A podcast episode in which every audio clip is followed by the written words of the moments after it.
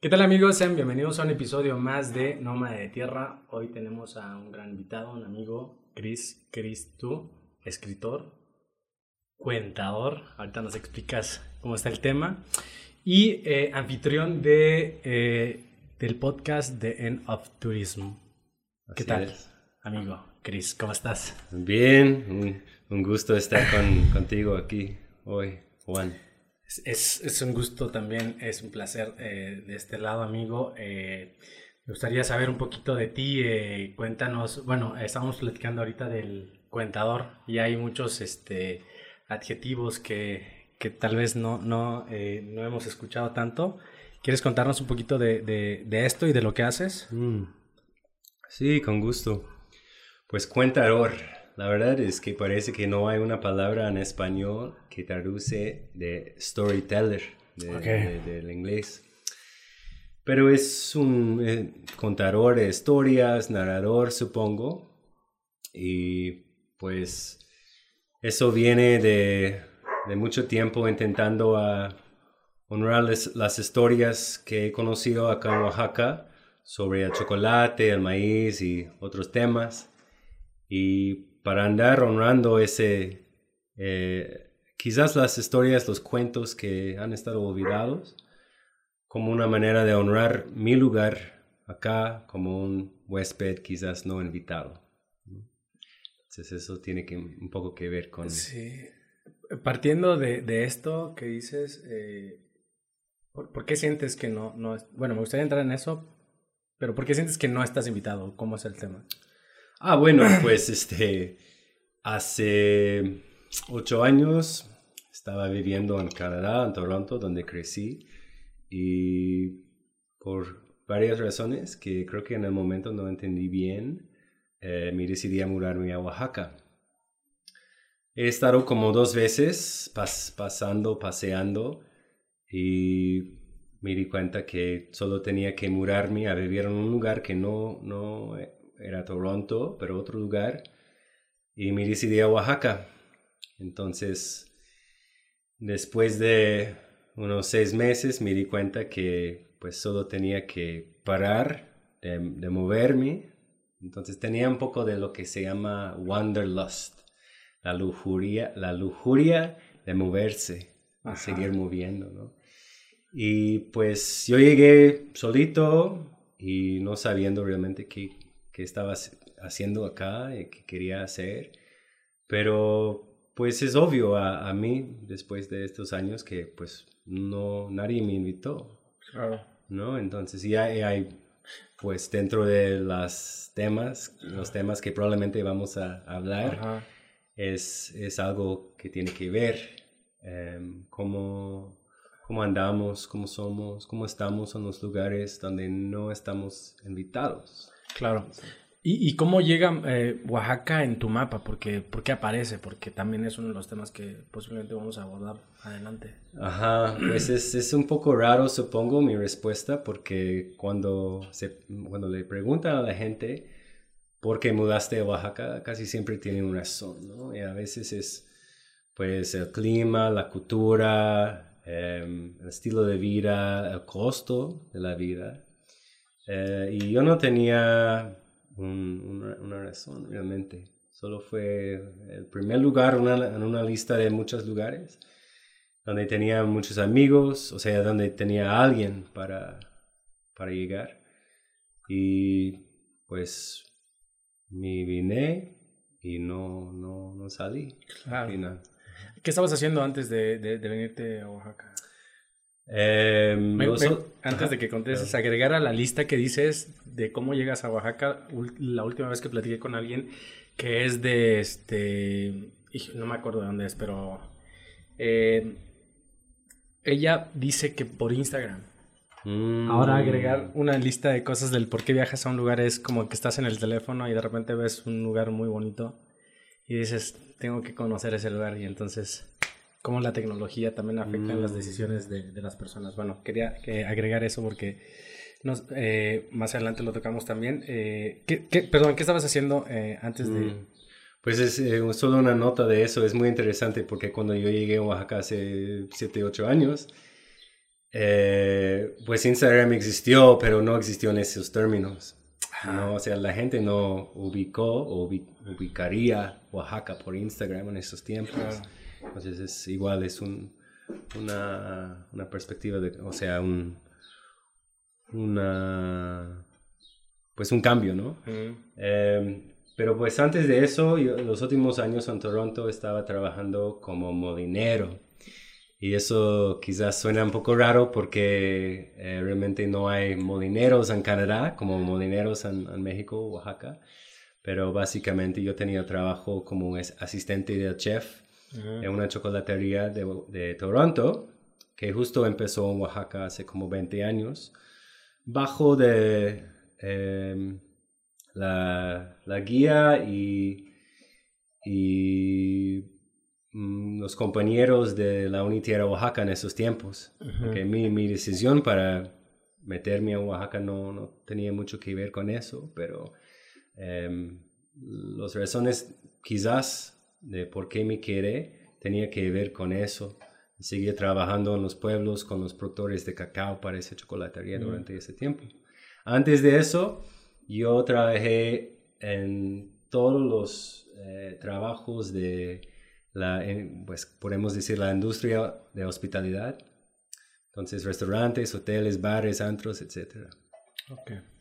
Y estando en Oaxaca, porque quiero hacer un poquito de contexto antes de entrar ya sobre los temas del, podcast, eh, algunos factores que hayas identificado, que hayan cambiado tu vida, tu perspectiva eh, en este tiempo que has vivido en Oaxaca, ¿quieres? Mm, seguramente, sí, sí, sí. ¿Compartir un poquito sobre eso? Con gusto, ya. Este, pues esos primeros años em, fue una gran enseñanza para mí, no solo de, vivir permanentemente en, un lugar muy distinto eh, de, Canadá, culturalmente, mm. em, geográficamente, históricamente, y más, más allá de eso, mi tiempo trabajando en los pueblos con los productores de cacao y café acá en Oaxaca, e igual en Chiapas. Este, em, y en esos lugares, por el trabajo sí, pero igual por el, voluntad y las tradiciones de los pobladores, estar invitados a sus casas, quedarme, quedar, quedándome con ellos en sus, en sus casas Em, y ellos ofreciendo todo lo, que pudieron. Y pues eso me abrió, abrió mis ojos a, eso de lo que llamamos quizás eh, la hospitalidad radical, un tipo de hospitalidad que no es industrial, no es estandarizado, que cada pueblo, cada persona, cada familia tiene su propio em, camino y tradición. Y me, acordé mucho de mis abuelos, que también eran campesinos en, Macedonia, en el norte de Grecia, y como ellos, llegando a Canadá, cuando, cuando, estaba, cuando era joven, cuando era niño más que nada, que yo vi todo ese tipo de hospitalidad dentro de, su manera de, cocinar, de hospedar a, sus amigos, sus familiares y extraños también. Entonces, ajá, o sea, ese, ese parte realmente eh, cambió mi vida y, hasta la fecha tengo como un gran deuda a mi tiempo acá y a, los, a esos pobladores y esos ah, compañeros y compañeras para, para agradecer. Y, y, eso es parte de, de, de, lo que te da el interés a realizar el, el podcast? ¿O cómo empieza el proyecto de, bueno, sí. Em, fue, fue un, supongo, una combinación de cosas, porque igual por mi tiempo estudiando en la Unitiera y, escuchando de los maestros y maestras y compañeros y compañeras y el gran maestro Gustavo que falleció el, año pasado, em, de como la elaboración, supongo, eh, verbalmente, de, esa hospitalidad, poniéndolo en, un contexto. Em, entonces, empezando el podcast del fin de turismo o The End of Tourism, em, durante una investigación mía personal sobre la historia desconocida de turismo, encontré muchas luchas, eh, movimientos sociales en muchos, muchos lugares, muchos países, en, casi todo el mundo, o sea, pues sí, en todo el mundo turístico, digamos, eh, luchando por sus barrios, luchando por sus tradiciones, por sus lenguas, por sus territorios, por, por sus ríos y naturaleza, etc. Entonces, fue una manera de amplificar esas voces y además como convocar, eh, unirlos en un, en, un, medio, supongo, donde la gente puede escuchar y quizás meterse igual en los problemas de un punto de vista de gente local que también están con esas preguntas, esas como cuestiones de qué está pasando a mi lugar respecto del turismo, pero igual las, las turistas o la gente que em, tiene esos, esos conflictos mentales o no de, de, viajar sin una invitación. Claro. Y en, en Oaxaca, eh, bueno, em, tocando esa, parte, eh, ¿has visto esa transformación desde que llegaste? hasta la actualidad. ¿Qué, qué opinas de, de, esta parte y esa transformación? Ajá, bueno, hablas de la gentrificación entonces. Sí, quiero entrar un poquito, no poniéndole nombre, tal vez vamos a llegar. Si, es, es, un proceso que, que ahorita se le ha puesto nombre, pero eh, tal vez antes de eso eh, me gustaría saber los antecedentes de la industria del turismo, del viaje a través de, del tiempo en la, en la humanidad, ¿no? Ok, entonces la, la historia de... sí, me gustaría entrar un poquito en eso y ya ver el impacto sobre, sobre esto, ¿no? Ok, pues ese es un, es un caja de Pandora. Sí, lo sé, lo sé, por eso no sé cómo podríamos entrar lentamente, porque me gustaría ya ir como abordando el tema con, con tu, con el podcast, que son justo los temas que va abordar. Pues puedo no, primeramente, más que nada, hablar de mi experiencia como durante mis, mis 20 trabajando en esa industria de hospitalidad. Em, tenía un, un sentido como mucha gente que pues la vida occidental no sirve o quizás está podrido o está como en, un camino hacia la muerte. Em, pero realmente sin la capacidad de identificarlo como tal y entender realmente lo que estaba pasando. Entonces, lo que subió en mí era, fue un, una, un escapismo. Entonces, todo ese, ese década eh, trabajé básicamente para viajar. Entonces, viajé a, como mochilero a muchos lugares en todo el mundo y durante ese tiempo tengo que pues confesar, ¿no? Que casi en todos los lugares, a todos los lugares donde fui, a toda la gente que conocí, o sea, yo no entendí nada de mis consecuencias como mochilero, como viajero en, en, esos lugares, hasta que llegué a Oaxaca viviendo en, un, en, una ciudad que ya en ese tiempo fue conocido como una ciudad turístico. Em, quizás un pueblo turístico en esos tiempos, hace 7, 8 años, pero ya como, pues muy obviamente una ciudad turística. Em, entonces, pues la historia es muy larga, ya tenemos, em, convencionalmente dicen como 400 años, los primeros dos, 200 años, 200, 250 años de viajeros eh, ricos la mayoría, la gran mayoría ricos, eh, eh, haciendo, saliendo a, meterse en algo que se llamaba o que se llamó el, el Grand Tour en Europa. Fue una manera para los ricos para educarse eh, en las historias europeas que en esos momentos realmente no existió.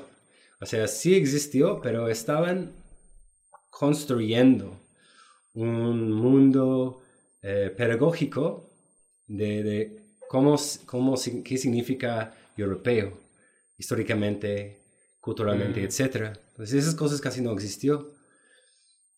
pero con eso, pues los, los, um, los, ricos, o sea, los ricos, los, los, la realeza y los uh, de la aristocracia salieron a aprender esas cosas, no solo la historia de los griegos, de los romanos, pero igual cómo ser, cómo andar en su, en su, en su ropa, en su etiqueta, eh, eh, como un, un, europeo. Entonces estaban en ese, esos tiempos también sacando poco a poco sus propios raíces locales, aunque eran ricos y eso. Y luego, cuando llegó, empezó la, la revolución industrial, industrial, es una historia muy breve, pero obviamente es mucho más, mucho más complejo.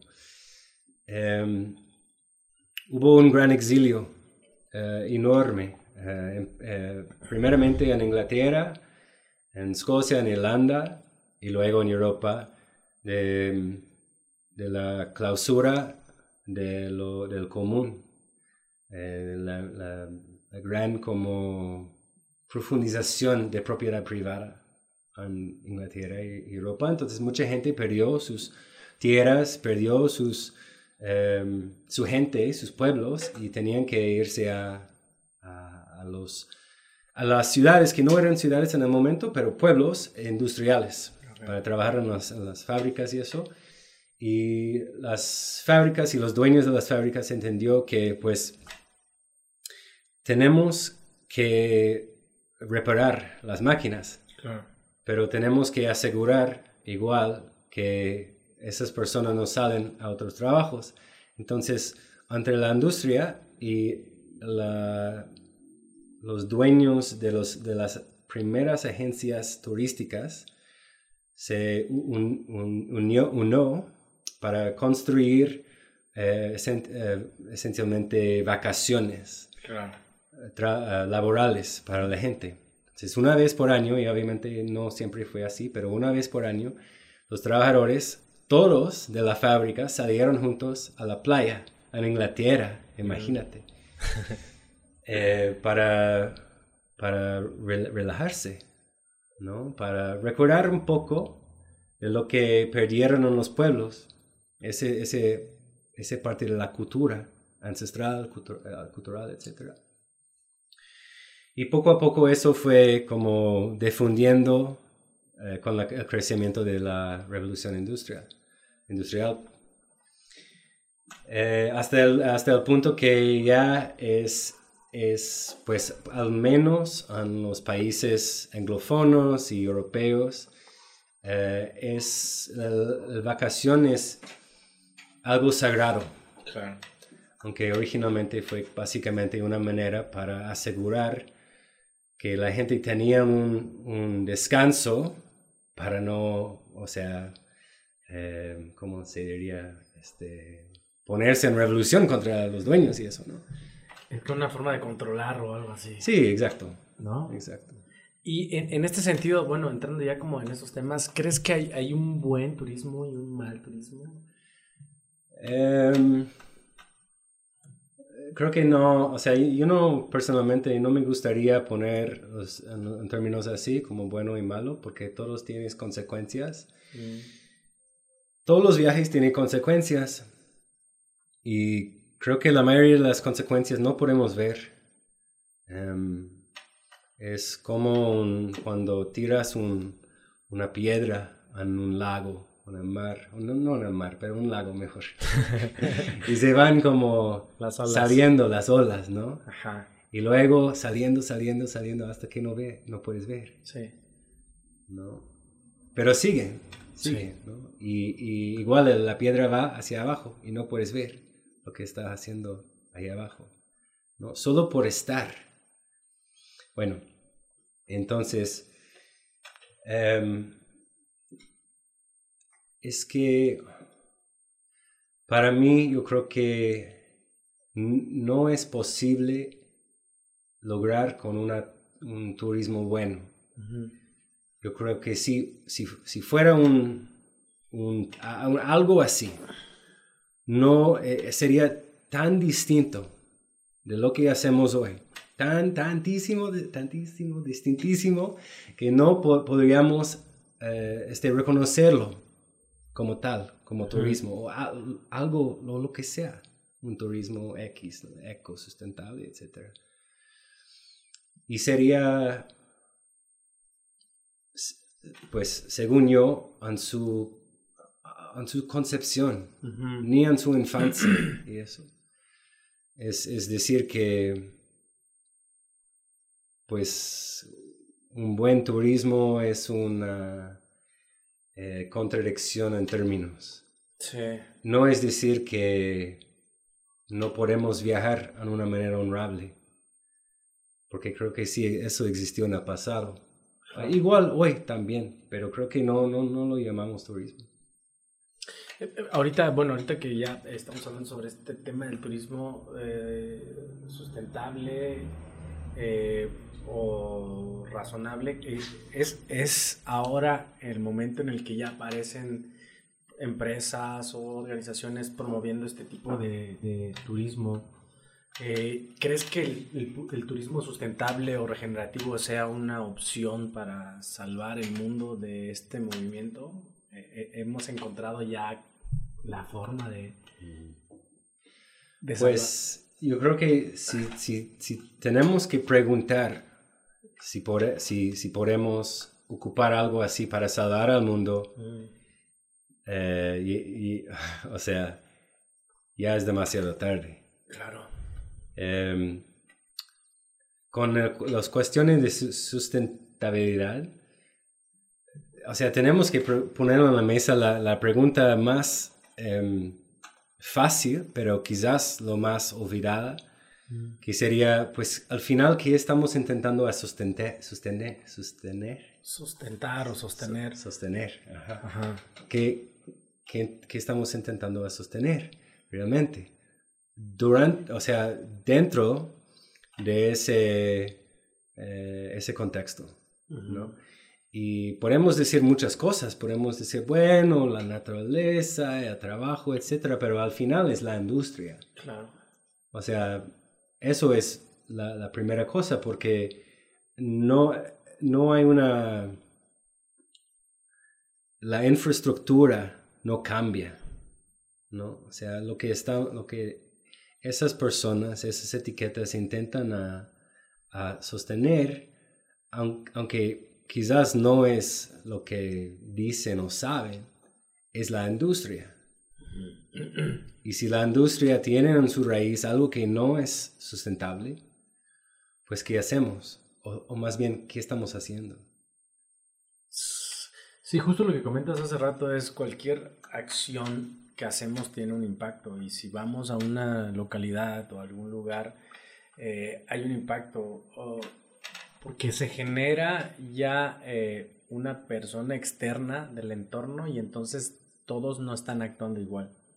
Me ha, me ha pasado en alguna ocasión, llegas a un pueblo, eh, hace poco estuve en San Sebastián, San Sebastián Riondo, creo que sí, y el pueblo ya sabe, eh, toda la, todos, que no son muchos, los del pueblo ya saben que estás ahí. ¿no? Entonces, ah, ya te están esperando, la señora de la tienda, todos ya. Entonces ya generas un impacto, ¿no? Una expectativa y ciertas cosas. Entonces, e, esa es la pregunta, ¿no? Estamos buscando este, esta forma de viajar sin impactar, pero ya el, el hecho de estar ahí parados mm. ya, tiene, ya tiene un impacto. Pues, ajá. sí. No, pues este, digo la palabra consecuencia no con un, eh, como un término de, moral, No, de, no necesariamente negativo. Vamos a tener consecuencias de donde, donde sea, donde sea, ¿no? Em, donde sea nos vamos. Es más bien necesario de entender que vamos a tener consecuencias. ¿Y, cómo? O sea, si una persona pasa, a un, pasa a un, a un pueblo, una ciudad, como unos días o una semana, ¿Cómo sería posible en ese como eh, nivel o contexto humano, humano de entender o ver esas olas saliendo, ¿no? Si no están. Para ver. O sea, quizás en una ciudad como si vas a la Ciudad de México, Nueva York, lo que sea, sería muy, muy difícil porque es enorme, hay demasiada gente, etc. Pero si andas en un pueblito, pues quizás sería un poco más fácil. Pero si te quieras. Si te quieras y siempre como es un, es un poco de un riddle o algo que confunde porque si te, puede, si te quedas como un mes o, un, año, poco, a poco, poco a poco empezando a ver esas consecuencias, esas olas saliendo, y te salgas, sería más olas que no te veas, ¿no? Pero eres una, una, una, una, persona, un, humano de, de, consecuencia, por ser humano. Claro. Entonces, pero si te salgas, ¿cómo vas a saber cómo, ese impacto salió? ¿No? Entonces, es, es, una, es una pregunta que no tiene fin, no tiene respuesta, porque al final puedes decir, pues, oh, bueno, tengo que quedarme toda mi vida, pero si te mueres y dependiendo en, cómo veas la, la muerte, eh, quizás no, no, sería posible ver sus consecuencias, quizás sí, pero no sé. Y en este caso, bueno, eso fue un ejemplo particular y ahora sí entrando al tema de, de Oaxaca, eh, que has tenido esta oportunidad de, vivir acá, salir y vivir por tiempos largos. Eh, ¿Qué opinas de, de, esta transformación que lo mencionamos hace rato? Que ha ido pasando lentamente.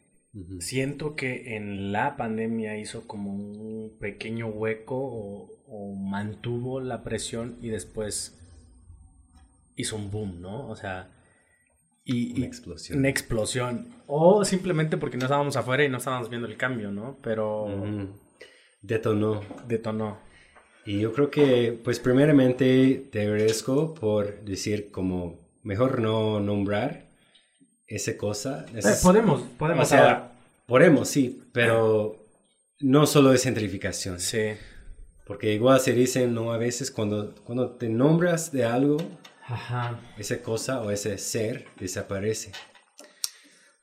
En, ese, en este sentido es pues la manera como lo nombramos nos, nos pone en, gafas eh, rosas o negras, etc.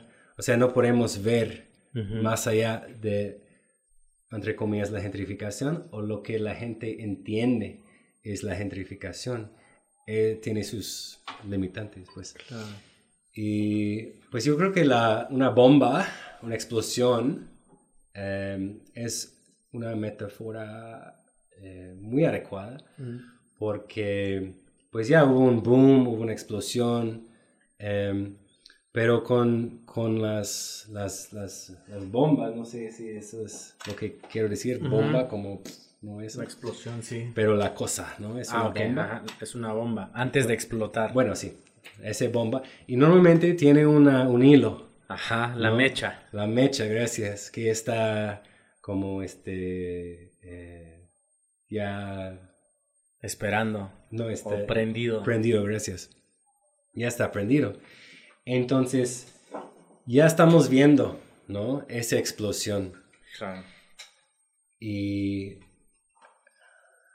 lo que he visto en los siete años, ocho años, ya que está muy interesante porque a veces antes de la pandemia tenía conversaciones con algunas personas que pues de la quizás mini bomba, mini explosión que ha, estado pasando en esos años y me di cuenta, ah, ya, pues sí, creo que las cosas empezó pasando, o sea, fuerte así hace como cuatro años, ¿no? En ese momento ya tenía cuatro años en Oaxaca.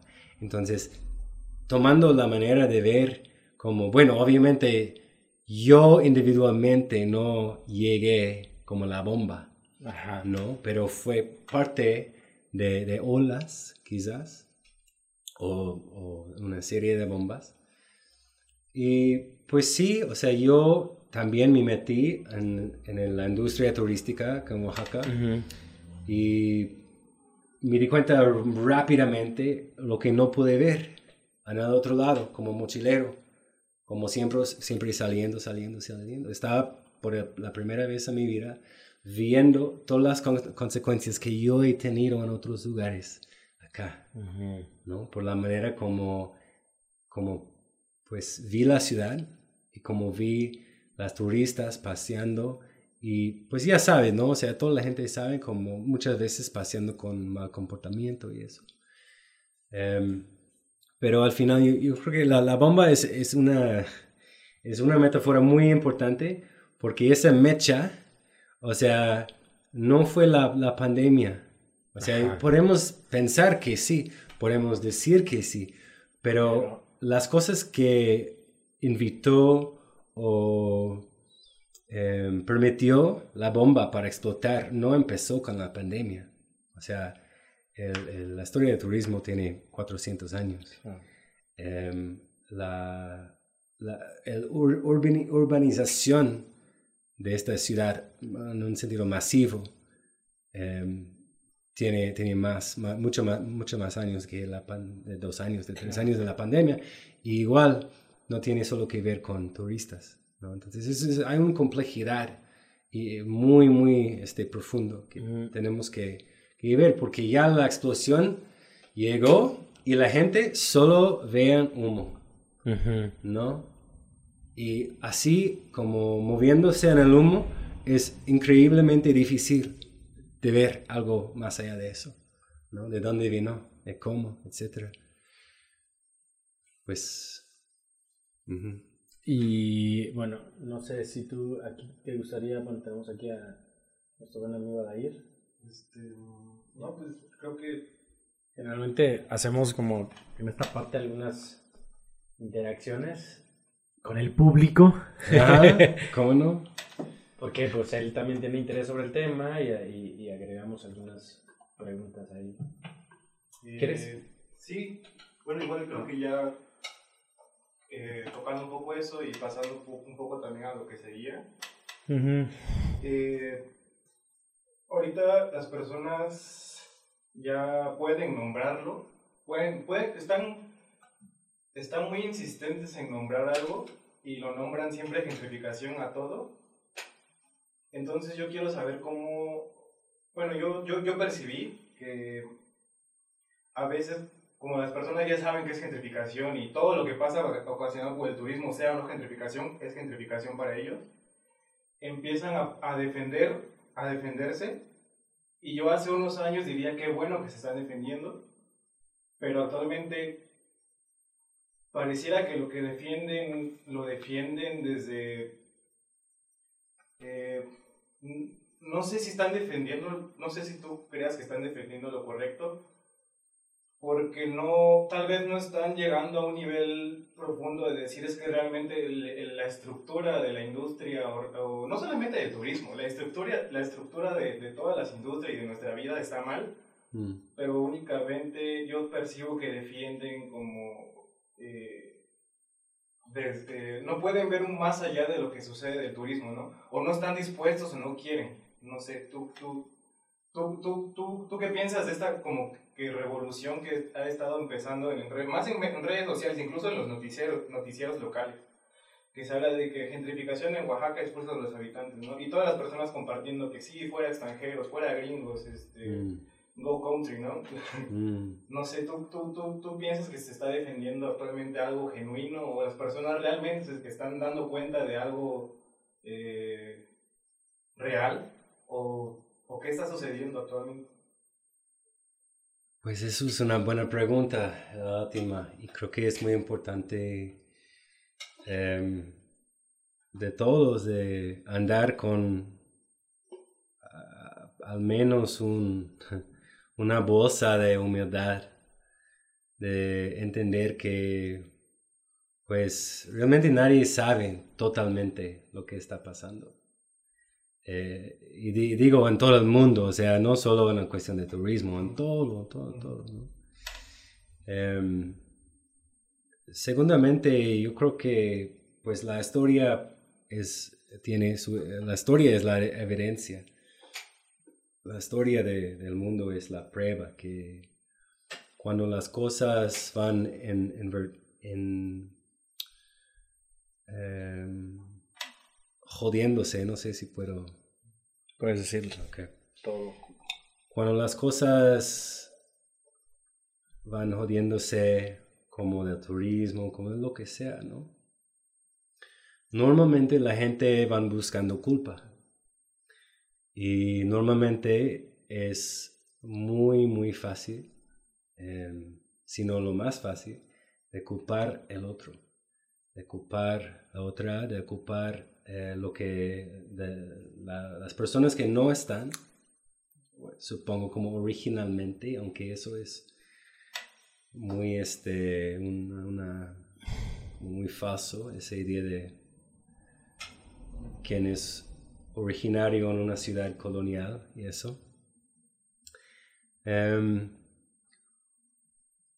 sí, o sea, igual si la gente va buscando culpa en el lugar de responsabilidad y es, es muy complejo y es muy difícil porque pues la gente va a decir pues yo soy responsable por ese sistema masivo de, de, gobierno, de la industria turística, las turistas que vienen a una ciudad grande. Y pues quizás, quizás no, pero ¿qué son las consecuencias si no, tomo, si no tomamos responsabilidad? Si no ponemos, o sea, ya tomamos un paso hacia el frente y decir, pues sí, yo voy a tomar responsabilidad, no por algo que quizás ya pasó, pero lo que, lo que va a pasar. Em, más allá de eso, yo creo que vivimos en tiempos, o sea, muy, muy jodidos. O sea, gente en todo el mundo, no importa de si es como Toronto, ni este, Timbuktu o Oaxaca, entiende que vivimos en tiempos increíblemente jodidos. Muy difíciles por la, la economía, em, por la manera de vivir de convivir. Y este, pues yo siento que hay cosas también que están construyendo, quizás no es la palabra, pero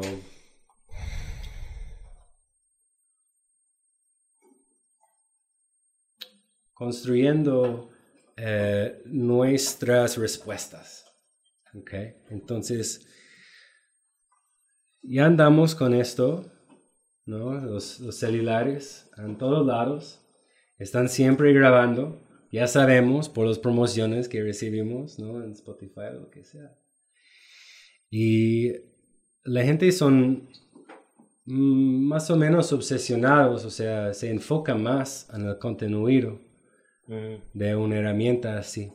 Pero casi nunca se cuestiona de lo que el, la herramienta misma está em, abriendo o demandando o invitando de su propio comportamiento. O sea, tienes un meme, ¿no? Esto, te lees un meme o algo así.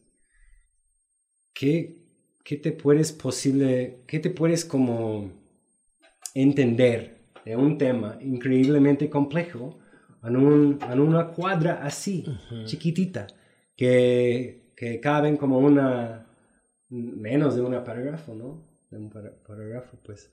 Entonces, yo creo que también es nuestras herramientas, las dificultades de, de los tiempos económicas, culturales, etcétera, etcétera, etcétera, está produciendo una manera de, de separarnos del otro, de la otra. No es muy, muy, muy, muy fácil de, más fácil justo de, de ocupar aquí, porque producen un, un, sentido de catarsis.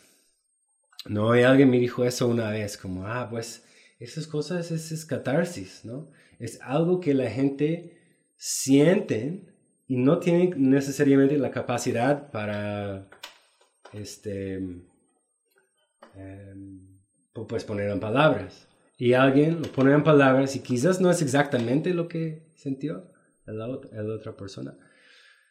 Pero dice, ah, pues sí, es eso, ¿no?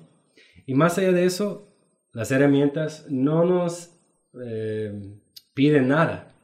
O sea, tú lees un meme así y, el meme no está pidiéndote a pensar más allá del meme. O sea, eso es el, su versión del meme. El meme no va a hacerlo, ni los memeros o nada así, ¿no? Entonces es, estamos moviendo hacia más y más y más, cada vez, cada, cada día, hacia una cultura de, menos atención y más, em, em, más hacia una cultura de, Incluso de cancelación. Pues eh, de rechazar. De rechazo, de, de hostilidad. De, disposable. Um, Ajá, pues es así. No está pidiéndonos a, hablar ni saber de realmente, por ejemplo, por qué el, extranjero o el chilango está aquí en Oaxaca en sus vacaciones. O sea, en ningún momento esas personas van a irse al andador a tener una conversación real, sincero, de humildad, de preguntarse, y, tener esa conversación. Claro. Como local, ¿cómo crees tú que, que, que, se podría ver un panorama más amplio para entender el tema?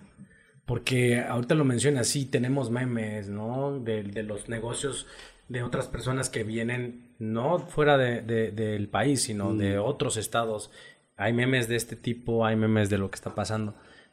No nos permite ver más allá. ¿Cuál, cuál sería una forma de, de atravesar estas eh, pequeñas visiones con un panorama más amplio. Ya, pues en un lugar como Oaxaca, pues es muy fácil, ¿no? O sea, mm.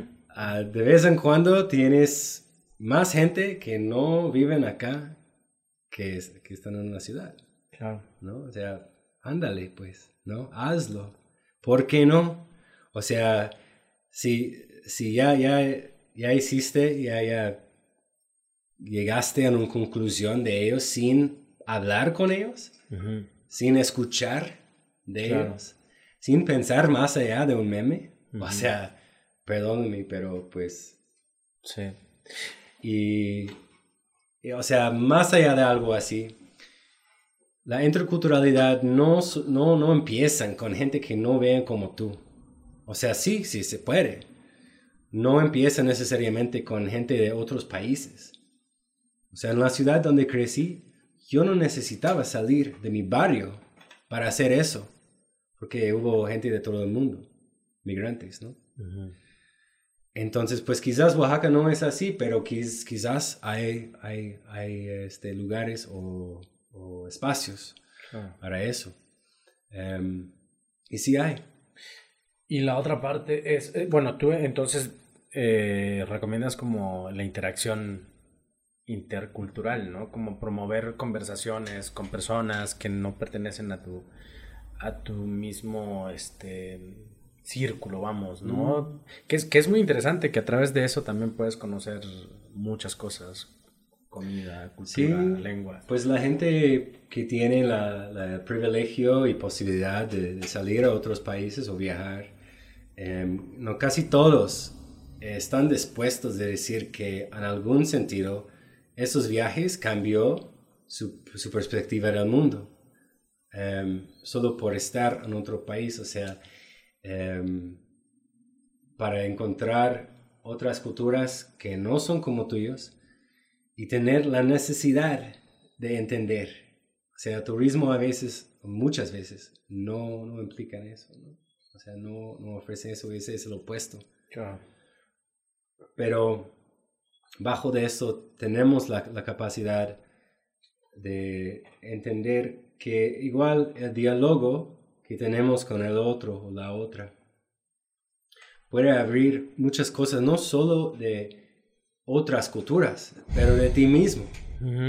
O sea, hablando de esa persona como quizás espejo o prismo, quizás, de su cultura ¿no? Poder abrir como muchas cosas de, que no has visto de tu propia cultura. Y eso es increíble, increíblemente importante durante un tiempo que, pues, que durante, las, durante un tiempo que las culturas, eh, por, ejemplo, indígenas o tradicionales, están em, en un proceso de comunicación, eh, de, convertirse en souvenirs y, esas cosas. Y igual, para, para escuchar, ofrecer preguntas que realmente la otra persona, incluso yo o tú, necesitan escuchar. Preguntas, ¿no? No, no, no juicios. No juicios. Claro, te comento esto también porque esta es una forma de, bueno, ver cómo podemos conectar con la gente de afuera y empatizar, buscar eh, formas como de, de un ganar-ganar, ¿no? Porque convivir con otras personas de otras culturas también es, es, es otra forma de viajar, ¿no? Escuchar historias o lenguas, mm. de, de, este, no sé, tradiciones. Pero entonces viene la otra parte que es habitar en un lugar y querer que las condiciones sean como tu lugar de origen, no adaptarte. E, eso también es, es una forma de empezar a cambiar el entorno tuyo porque, no sé, no te gustan ciertas cosas del entorno y empiezas a, promover esta parte. Mm. ¿Cómo, ¿Cómo, sería esta forma de entender a, a los que vienen y los que habitan entender lo que ya existe, ¿no? Porque ahí es un choque de los dos lados como... Y te digo esto, ¿por qué? Porque he tenido experiencias de escuchar como, eh, no sé, el, el, ruido del gas, ¿no? Que es muy de, no sé, no, esto no me gusta, los perros aquí, que no... No, entonces, como, como, que son pequeñas cosas y que obviamente hay otras más. ¿Cómo has hecho tú en este proceso de, de, entender? Porque yo sé que hay personas que no les gusta, pero... Sí, sí, sí, pues yo creo que nunca sería blanco y negro en el sentido que pues sería personas que aceptan todo y se, se tiran ¿no? sus, sus, propios prejuicios de qué es, qué debe ser un lugar, mm. etc. Hasta la fecha, como yo, aunque viviendo ya en, en, este último año fuera de la ciudad, como todavía a veces no molestando con los perros, por ejemplo, de, mi, mm. de mi, barrio. O sea, del de ruido y eso, ¿no? Mm.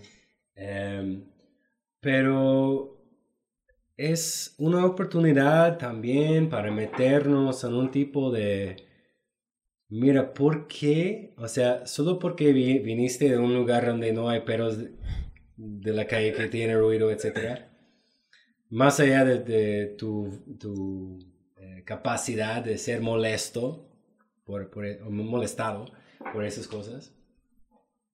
¿De dónde vienen esas cosas, no? Y hay muchas maneras de, de ponerlo, ponernos en el lugar de juicio, de, de, preguntar no solo personalmente, ¿por qué, ¿por qué siento así? ¿Por qué tengo ese este prejuicio? Pero ¿de dónde vino? O sea, culturalmente.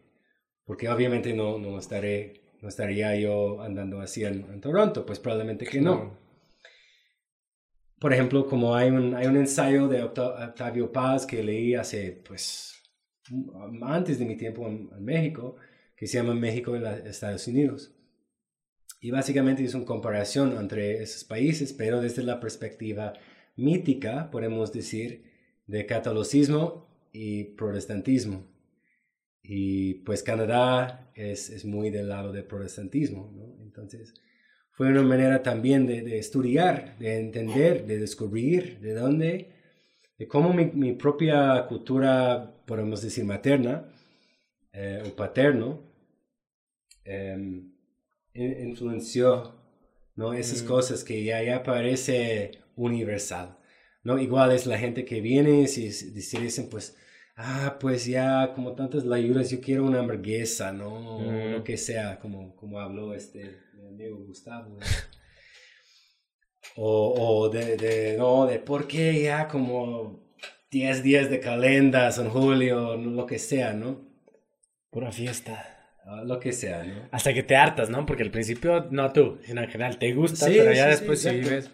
Ajá, y pues es que podemos meternos o por lo menos rendir hacia un, punto de vista que son otros mundos, ¿no? O sea, la manera como la, la educación, la educación occidental nos enseña es, es de universal, universalidad. Es el catolicismo, es literalmente que católico significa, y universal. Entonces, esa globaliz globalización, globalización, gracias, es el chip, ¿no? Que, que vienen las turistas, porque el turismo es, es como un, un, un brazo de, de, la globalización, ¿no? Para hacer todo lo mismo en todos los lugares, ¿no? Ya tienes McDonald's en, en Rusia, en todos lados, etc. Sí. Um, entonces hay una cultura turística que te, sí tenemos que enfrentar, y tenemos que criticar, y tenemos que este, parar realmente. Pero si no entendemos las consecuencias de, de como agregar todas las turistas con todo ese chip o programación turística, vamos a estar como arri- arriesgando, arriesgando un chingo, ¿no? O sea, mucha gente, muchísima gente viene a Oaxaca por la, entre comillas, o sea, lo, lo que he escuchado, Ujú. lo que he visto, la hospitalidad de los oaxaqueños y oaxaqueños, ¿no? Y siento que hay un riesgo profundo, profundísimo, de cuando se empiezan vendiendo su hospitalidad por tantos años y cuando ya hay un, un punto de choque y ya pasa a todas las ciudades turísticas que eventualmente a esa hospitalidad convierten en una hostilidad, Ok. ¿no? Porque ya no es algo del, del corazón, es algo de la, de la, de la cartera. Que es la hospitalidad eh, industrial, ¿no? O... Sí, sí, podemos decir eso, ¿no? Y como, pero no es como, es, es algo, digo complejo siempre porque no es solo como, por ejemplo, las turistas viniendo, o sea, las turistas son ignorantes, o sea, o sea la- la- el, el nivel de ignorancia es, es altísima, o sea, Claro. hasta um, como segura, segura, cegueza, ¿Segura? Ceguera. ceguera, Ajá. gracias, hasta la ceguera. Ajá. ¿no? Pero, o sea, hay, hay gente en el centro de Oaxaca, en muchos lados, que están ya bien listos para convertir sus, sus casas en, en Airbnbs y eso, que no son extranjeros, ¿no? Entonces tenemos que como enfrentar todo juntos, porque todos están implicados. Es decir, al final todos so- están responsables. Claro. Y así llegamos al final con, con esta buena, eh, con este buen punto y está padre como para reflexionarlo, ¿no? Y también eh, invítanos a escucharte en tu podcast y que sepan de los temas que abordas ahí y en dónde te encuentran para, para tener más información sobre este tipo de, pues de temas que se tienen que poner en la mesa, ¿no? Y, y- y temas así con, con- con esta energía, ¿no? Con una, con una buena visión, ¿no? No desde el punto de vista eh, con- como hostil, ¿no? Como lo decíamos, sino más abiertos como a intercambiar eh, opiniones. Y, Ya. Mm. Pues primeramente, muchas gracias a ustedes por invitarme y por tener este tiempo para compartir la palabra. Es un gran gusto y honor, placer. Em, pues el podcast, eh, que en español es El fin de turismo, pero se llaman, eh, es- está en inglés el título, The End of Tourism. Está disponible en, en Spotify, todas las plataformas así. Eh, la primera temporada salió en inglés y fueron, eh, hubo muchos amigos que me pidieron a hacer algo sobre Oaxaca, sobre México en español. Entonces eso es lo que hicimos Mm. eh, para la temporada 2. Entonces esa temporada 2 sobre México en español está disponible ya. Em, hay siete, siete, ocho capítulos bonitos que se pueden escuchar. Em, y creo que más allá de eso, eh, Oaxaca tiene un- una tradición increíble de comunalidad, de cómo andar entre vecinos, entre compañeros y compañeras en el sentido de colectivos y eso. Y pues eso es un, clave, una manera de abrir el diálogo, ¿no? Porque al final en las redes, en, esas herramientas, no es diálogo, es monólogo. Y al final la, eh, sus, sus, dueños y sus, eh, la gente atrás de esa cortina están, están haciendo todo lo que pueden para, para que no entran o para no salen de esas cosas, para no crean nuevos mundos. ¿okay? O sea, no, si se puede imaginar un nuevo mundo, realmente quieres, quieres un nuevo mundo donde la gente está chingando a los demás, a las redes. O sea, ¿realmente eso es tu sueño? Probablemente que no. Entonces, pues hay un mundo de... Hay un, un montón de gente investigando esas cosas y ya tienen décadas en eso, ¿no? Entonces se puede meterse por, los redes, eh, en el End of Tourism, a fin de turismo, para buscar a esas personas. E igual hacer sus propias eh, investigaciones. Claro, ¿En redes sociales. Eh, Instagram, Facebook, Twitter, en el hashtag o arroba The End of Tourism. E igual, theendoftourism.com. Y pues si tienes cualquier eh, pregunta o eh, si, si, buscan algo de mí respecto de eso, pues por favor, eh, con gusto les atendo. Cris, pues muchas gracias por tu tiempo. Es un placer platicar contigo y tener estos temas aquí. Espero que no sea, que sea la primera y que sigan más, porque creo que es necesario seguir platicando sobre, sobre esto y, y también invitar a los amigos a que te contacten si quieren más información o quieren saber más sobre, sobre este tema y también que nos dejen comentarios ahí de qué otras cosas les gustaría hablar contigo en, la próxima, eh, en el próximo episodio. Y pues también gracias a todos por eh, seguirnos y escucharnos, compartan, dejen comentarios y eh, pues que sigan compartiendo para que este proyecto siga creciendo y siga siendo escuchado. Gracias a todos y nos vemos hasta la próxima. Gracias, Juan. Salud. salud. Salud con agua.